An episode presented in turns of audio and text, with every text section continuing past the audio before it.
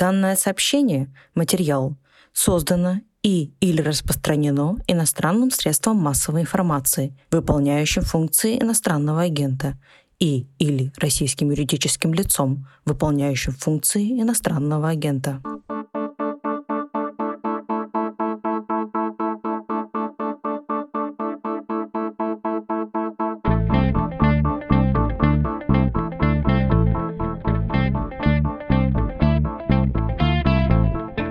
Здравствуйте, несмотря на блокировки, вы включили подкаст «Что случилось?». Я с удовольствием вам говорю, что это подкаст о новостях, которые долго остаются важными. Приятно встречаться, несмотря на препятствия. Меня зовут Владислав Горин, и сегодня я буду задавать вопросы доктору химических наук, радиохимику Борису Жуйкову. Повод, как и все в эти дни, фантастический, непредставимый и жутковатый. Как вы знаете, на Украине идет война, боевые действия, захват, стрельба, пожары были и на атомных станциях, на Запорожской и на Чернобыльской. Есть некоторые опасения, которые хотелось бы развеять. Давайте займемся этим сейчас.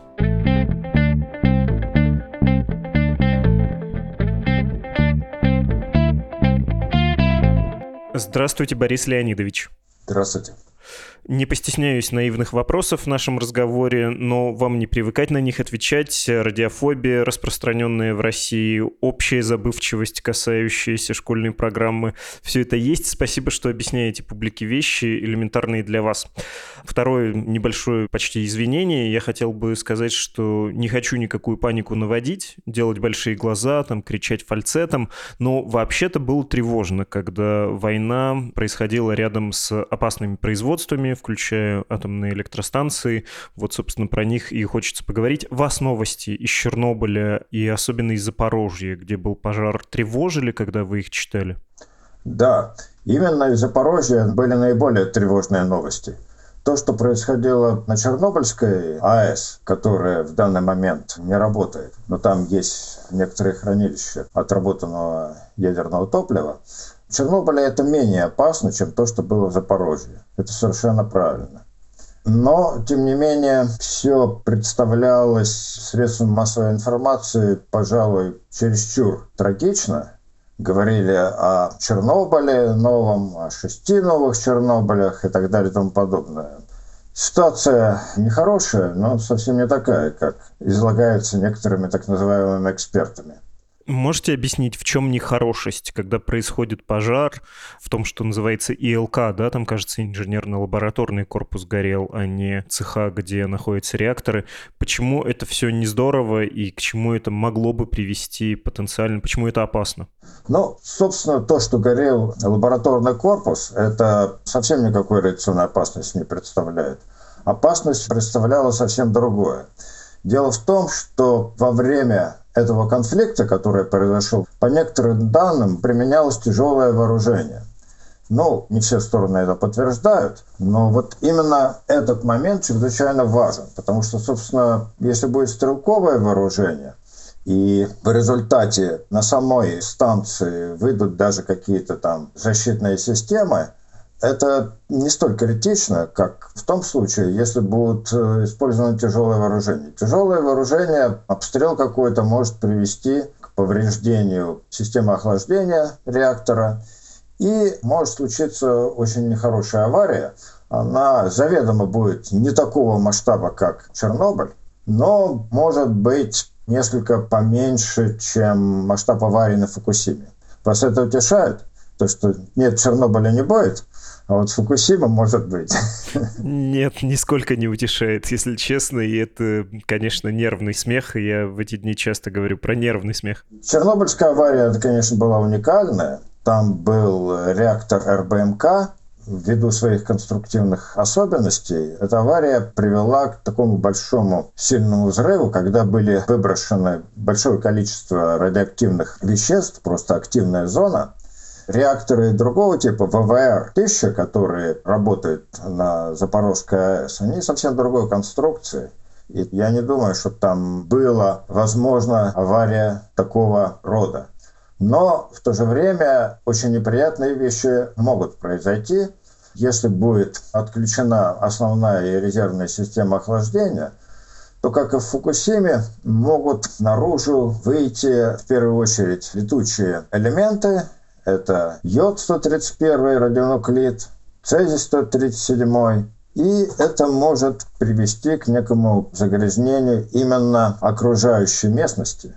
Я не думаю, что там могут быть аварии такого масштаба, чтобы существенно эти выбросы могли загрязнить воздух в Европе. Но вот в окружающей местности это вполне может произойти. Мало того, не исключено, что вот цезий 137 это долгоживущий радионуклид, у него период полураспада там около 30 лет, он мог попасть в какие-то воды, которые там рядом находятся, в Днепр, и вот этот цезий мог в дальнейшем попасть в Черное, Средиземное моря, и так далее. Вот это очень неприятная вещь. Это опять не приведет ни к каким таким вот страшным вещам, о которых все пишут. Но, в принципе, возможно, придется там ограничить рыболовство или делать э, радиационный контроль на пляжах, что, конечно, очень неприятная вещь.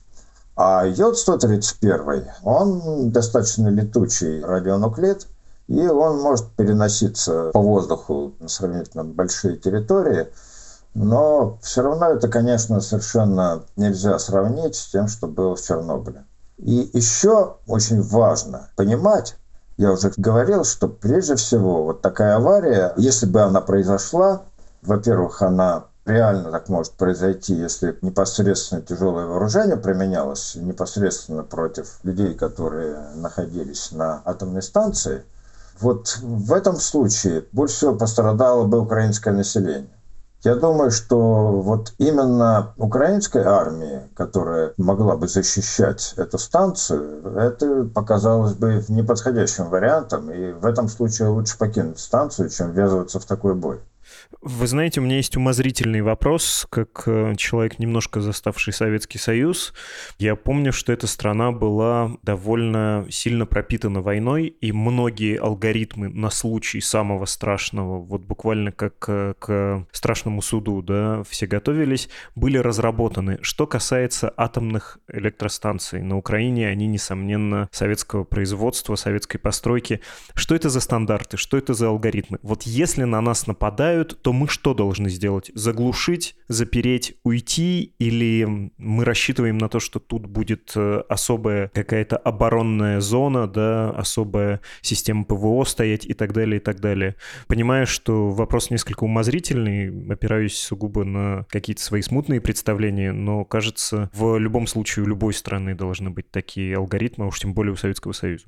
Ну, хоть я и являюсь в прошлом офицером химических войск, химические войска включают борьбы и с химическим, и бактериологическим, и радиационным поражением, но мы не проходили подробных алгоритмов, каким образом это должно осуществляться. Вероятно, какие-то алгоритмы есть, и, возможно, они секретные, но чисто по логике да, если создается реальная угроза разрушения станции, то реактор должен быть заглушен. Потому что так-то, если просто даже бой идет вокруг, может быть, может быть, это все еще достаточно безопасно. Если бой идет вокруг с применением стрелкового оружия. Если можно, отдельно про Чернобыль хочется спросить.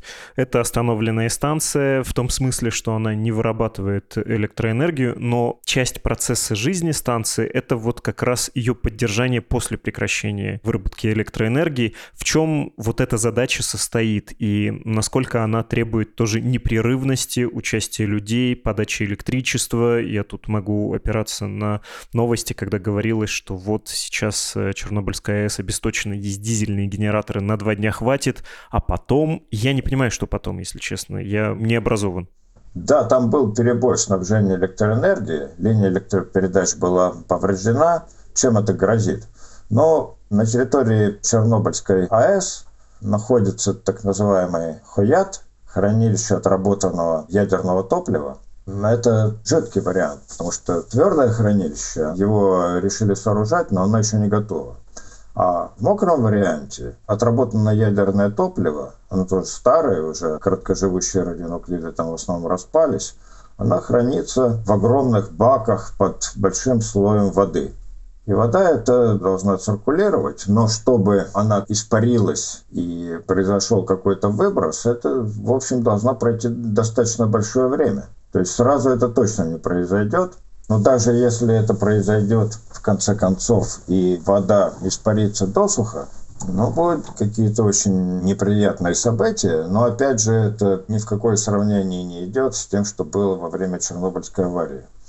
Здесь уместно сравнивать скорее с Кыштымской аварией в 1957 году. Но и там была немножко другая ситуация. Там не отработанное ядерное топливо взорвалось, а радиоактивные отходы в виде нитратов плутония, и там были органические соединения. И поэтому там такой вот произошел большой взрыв, и было существенное заражение местности. Здесь такое не может быть. То есть какой-то достаточно большой промежуток времени, затрудняюсь какой, по-моему, МАГАТЭ там говорила, что 48 часов можно не беспокоиться, может быть и больше, то вообще ничего страшного не произойдет. А если там совсем будет все разрушено, ну, будет какой-то выход радиоактивности наружу, но он не будет связан с взрывом и выброс на большую высоту, и стал быть широкое распространение. Вот ничего подобного там произойти не должно, по-любому. Тоже вопрос из области совсем уже страшилок, преувеличений, пропаганды. Писали, что Чернобыль — это потенциальная грязная бомба для всей Европы, и понятно, что в условиях войны, повторюсь, заниматься такими вбросами может быть выгодно одной из воюющих сторон или обеим, но представима ли такая ситуация, что некий супостат возьмет и сделает из той же Чернобыльской АЭС грязную бомбу, то есть при помощи обычного да, взрыва распылит радиоактивные вещества на большой территории, повторит вот этот эффект э, из середины 80-х, но умышленно повторюсь, опускаем любые моральные соображения, соображения хоть какой-то логики в этом. Технически это реально? Возможно? Нет, это абсолютно нереально. Во-первых, Чернобыльская АЭС уже давно не работает. Вот, и последний энергоблок, если я не ошибаюсь, выведен из строя в начале 2000-х. Поэтому активность уже старая, она снизилась. И ничего похожего на то, что было во время Чернобыльского взрыва, произойти не может. Во-вторых, даже технически это сложно сделать. Это нужно залезть в какую-то там бывшую активную зону или отработанное ядерное топливо. Нет, технически это крайне сложно сделать, и эффект будет, конечно, в любом случае несравнимо ниже, чем был в случае Чернобыльской аварии. Несколько другая ситуация с действующей атомной электростанцией. Запорожская АЭС, еще там есть Южноукраинская, еще две станции есть, работающие в Украине, Хмельницкая, Ровенская. Там теоретически, если быть очень умным, какую-то аварию можно устроить. Но, опять же, это будет авария меньше, чем в Фукусиме. А то, что было в Чернобыле, нет, это неповторимо. Там другой тип реакторов был, и такое, я думаю, невозможно сделать даже нарочно. 30-километровая зона, вспоминается термин из э, Фукусимской аварии. Да, вот в случае аварии какую-то достаточно большую зону отчуждения придется организовывать. Это да, и пострадают прежде всего люди, которые живут там вокруг, а не те, которые работают там постоянно, и не те, которые эту станцию завоевывают. Потому что временное пребывание не столь опасно, как постоянное пребывание. Во временном пребывании люди получаются там, ну, месяцы, а там годы и десятки лет. И мало того, персонал, который там пребывает, он находится под контролем. Они имеют и средства защиты, и средства контроля. А население, как правило, если что-то имеет, то оно никогда этим не пользуется. Поэтому попадание радионуклидов внутрь для него наиболее опасно. То есть вот местное украинское население действительно может пострадать в том случае, если будет какого-то рода такая неприятная авария. Но здесь нужно очень и очень постараться, чтобы это дело сделать. Так, в общем-то, при обычных операциях это очень трудно.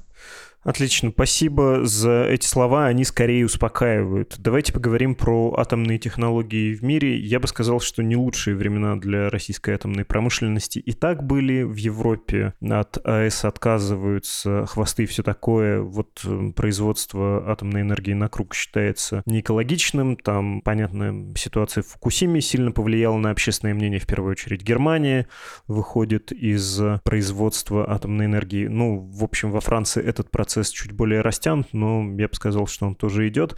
Россия про эти технологии, наоборот, думает, что они перспективные, нужные, поставляет, строит, развивает.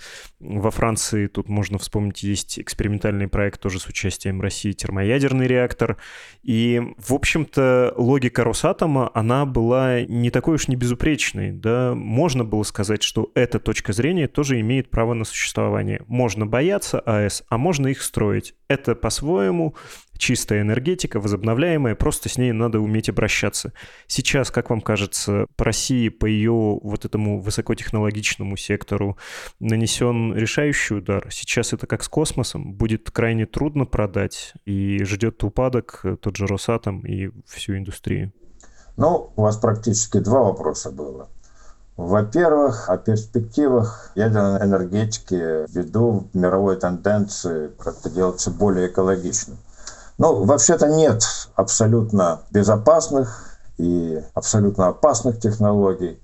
Здесь надо установить некую градацию.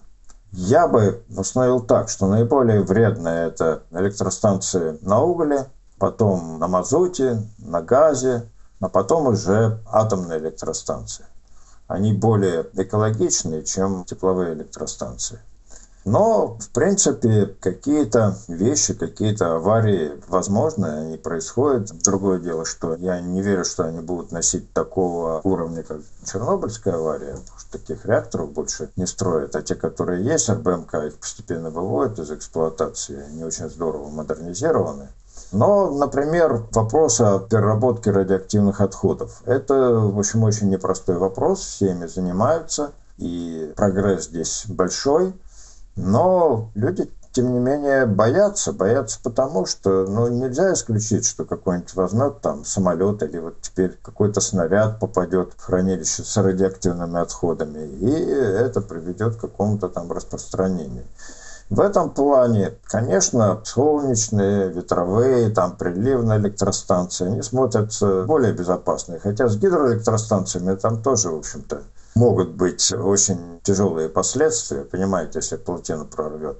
Так что я вот такую градацию установил.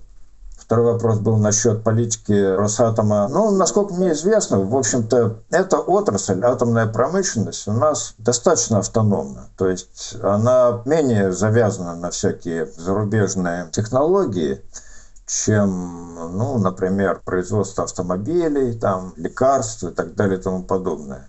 То есть какое-то время она должна нормально работать. Ну, конечно, кое-что всегда импортное есть, но атомные технологии как раз они довольно-таки автономны.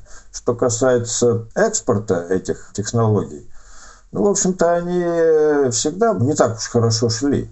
Ну да, в Финляндии там что-то было, в Нигерии был заключен контракт, в Иране, но не были мы таким глобальным поставщиком в мире этих технологий, как это ну, представлялось Росатомом. Так что ничего особенного здесь не изменится в мире.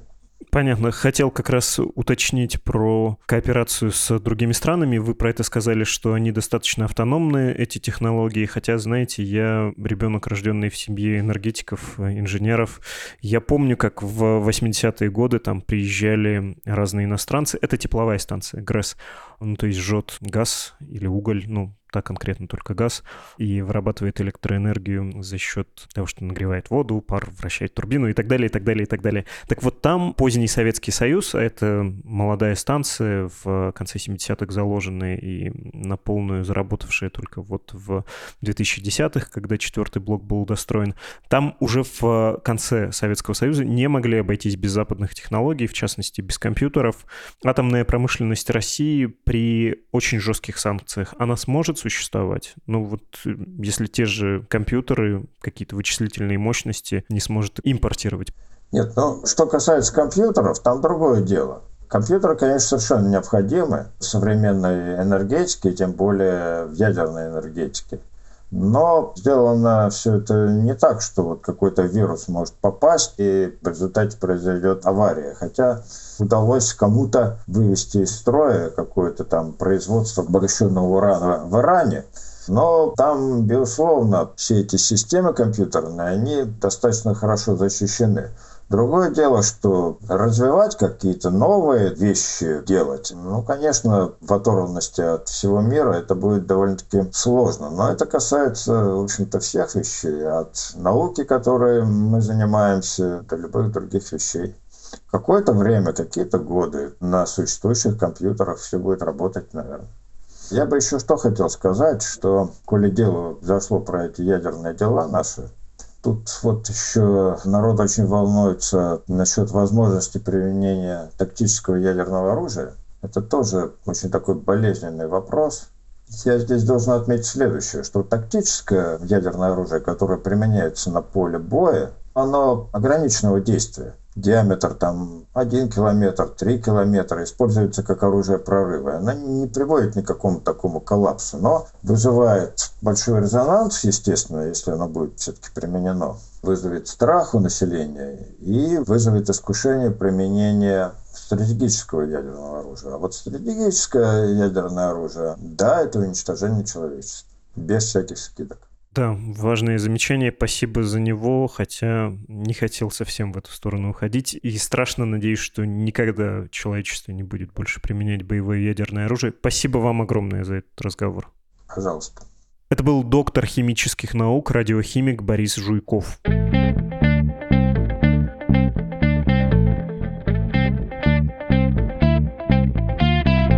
Очень советую подписаться на email рассылку Медузы, ссылка в описании, чтобы в условиях блокировки оставаться на связи с нами и чтобы ощутить что-то похожее на то, что испытывает человек, которому газета приходит в почтовый ящик. Кстати, рассылка дружественного нам издания Кит тоже отличная вещь, подпишитесь и на нее. Раньше ее получали только жертвователи Медузы, а теперь Кит доступен всем, то есть уже на две газеты можно подписаться. Каналы Медузы в Телеграме, Медуза Live, например, тоже отличный способ узнавать новости. И там можно даже слушать слушать этот подкаст. Мы теперь выкладываем файлы прямо в телеграм-канале. Поддержать Медузу финансово можно на странице support.meduza.io, если вы в России. Криптовалюта, к сожалению, только сейчас доступна. Если живете за границей, арсенал средств у вас максимальный. Нам очень важны регулярные платежи, они позволяют лучше планировать финансы с финансами после блокировки и всяких отключений финансовых систем в России. И для России стало намного печальней. Уж извините за эту жалобу на судьбу, понимаю, что многим сейчас тяжелее, но не могу не известить вас. Почтовый адрес для связи с редакцией подкаст собакамедуза.io, голос в самом начале эпизода, возвестивший об иноагентстве Медузы, это наша слушательница Анастасия. Спасибо вам большое, Анастасия. Это был подкаст «Что случилось?» о новостях, которые долго остаются важными. Всего доброго. thank you